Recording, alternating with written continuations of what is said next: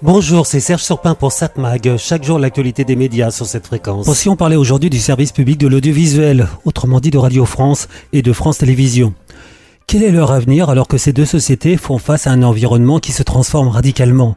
Même si l'autorité de la concurrence a refusé d'en tenir compte lorsqu'elle a refusé, dans les faits, la fusion TF1-M6, la manière dont les gens regardent leurs écrans a changé.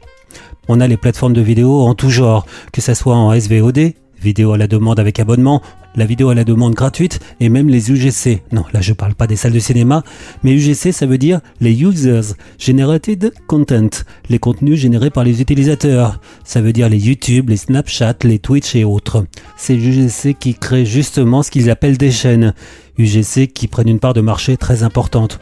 Les jeunes les regardent de plus en plus. Quel est donc l'avenir du service public alors que depuis des années, on lui demande de faire des économies, encore plus aujourd'hui? Comme le rappelle devant les députés Delphine Ernot Kunchi, la patronne de France Télévisions, son entreprise coûte à la collectivité 560 millions de moins qu'il y a 10 ans. Et elle rajoute, on a fait beaucoup de gains de productivité ces dernières années et on a baissé énormément le coût de programme. Mais à un moment, on arrive un peu à un étiage. 2023 sera extrêmement difficile. Et même si on a noté la volonté de nous accompagner, l'accompagnement n'est que partiel. Elle a souligné qu'au bout de 10 ans de plans sociaux et 5 ans d'économies drastiques, bah, on n'a plus de marge de manœuvre. Ce qui veut dire que désormais, les économies ne pourront se porter que sur les programmes.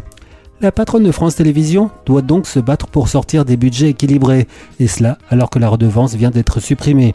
D'ailleurs, on peut se demander pourquoi le gouvernement n'a toujours pas décidé par quoi la remplacer, alors qu'on savait que ça allait se passer cette année. Pour l'instant, il a été décidé de consacrer une partie des recettes de la TVA à l'audiovisuel public. Solution non pérenne, car la loi interdit d'attribuer directement une partie des impôts à un secteur sans rapport avec ses recettes. Il faut donc trouver un financement pérenne, car comme le rappelle Delphine Ernaud Kunchi, impossible pour son entreprise de prévoir l'avenir sans avoir des moyens à moyen terme et savoir quelles seront leurs recettes. Et avoir des recettes qui sont budgétées, qui peuvent changer à tout instant, c'est pas bien. Comme elle le dit, tous les pays qui ont budgété les recettes ont au fur et à mesure réduit les budgets, souvent de plus de la moitié, et le service public est devenu exsangue dans ces pays. Pour justifier l'intérêt du service public, Delphine Ernaud Conchi donne un exemple devant les députés de l'Assemblée nationale. Un mercredi, on avait Good Doctor sur TF1, Le meilleur pâtissier sur M6, une émission politique sur la 2, Des racines et des ailes sur la 3, La Grande Librée sur France 5 et un concert d'Alex Baupin sur Culture Box. Voilà un petit Snapchat du programme du soir, a-t-elle détaillé, et elle ne parle que des grandes chaînes. Si on veut que le service public puisse proposer des programmes de qualité, alors qu'il lui manque 45 millions pour boucler son budget 2023, et si on veut que le service public puisse s'adapter au futur de la télévision avec plus de numérique, si on veut aussi que le service public puisse conserver des rédactions de qualité, il ne faut pas lui mettre des bâtons dans les roues. Un exemple, le projet Tempo qui prévoit de supprimer les journaux nationaux de France 3 pour les transférer aux rédactions régionales, rédactions qui traiteront désormais l'info locale mais aussi nationale et internationale. Pour cela, il faut des moyens, et France Télévisions n'en a pas. Il est prévu que le projet se fasse à budget constant pour France 3. Pas besoin d'être un grand expert pour comprendre que les rédactions locales auront besoin de plus de moyens, qu'ils n'auront pas. Déjà, dans le projet, les éditions du midi seront réduites. Le soir, ça entraînera la suppression d'écrans publicitaires. Donc moins de recettes, moins d'argent, c'est impossible à tenir. Il faut donner des moyens au service public pour qu'il reste le modèle de la télévision en France. 7 Mag, l'actu des médias. Bon, qu'est-ce qu'on peut regarder à la télévision ce soir sur la TNT, vers 21h Sur TF1, la série Addict, troisième épisode de cette première saison. France 2, envoyé spécial. Au sommaire ce soir, Ma vie sans pétrole. La guerre de l'eau, Népal, les forçats du mondial. Et enfin, pension alimentaire, la traque des mauvais payeurs. France 3, les aventures du jeune Voltaire. Une série historique diffusée pourtant il n'y a pas si longtemps déjà sur France Télévisions. J'en ai parlé il y a quelques secondes. France 5, un documentaire scientifique. Encore et les mystères de l'Empire Khmer. Ça doit être sympathique d'y aller, d'aller voir ces lieux.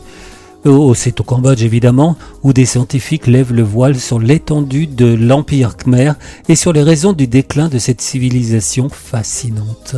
Autrement, M6 Lego Master, pourquoi pas, Arte Pride, une comédie euh, dramatique, une comédie loufoque peut-être, enfin une comédie humoristique, alors que tous les opposent, un groupe d'activistes gays et lesbiens apporte son soutien aux mineurs en grève d'un village du pays de Galles pendant l'été 1984. Voilà, donc ça c'est sur les grandes chaînes de la TNT, sur les autres chaînes j'ai pas trouvé grand chose à regarder. Euh, mais vous pouvez regarder peut-être Arte qui propose sur son site arte.com un documentaire sur Pierre Soulages, ce peintre qui fut une légende de l'art contemporain. Il est décédé récemment, hein, le 26 octobre 2022, à l'âge de 102 ans.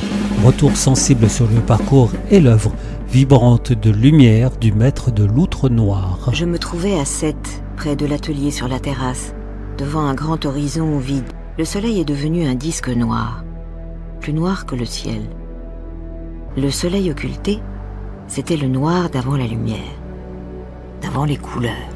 Est-ce pour toutes ces raisons, enfouies au plus profond de nous-mêmes, que dès les plus lointaines origines de la peinture, les hommes, pendant des centaines de siècles, sont allés peindre dans les endroits les plus obscurs de la Terre, dans le noir absolu des grottes.